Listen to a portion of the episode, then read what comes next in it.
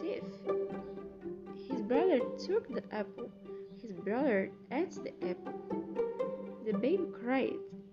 His brother gave the baby a blue ball to play with. The baby smiled. His brother took the ball from the baby. He held the ball on the floor. The brown and white dog picked up the ball. Shoved on the ball. The baby cried again. His brother picked up the cat. He put the cat on the bed with the baby.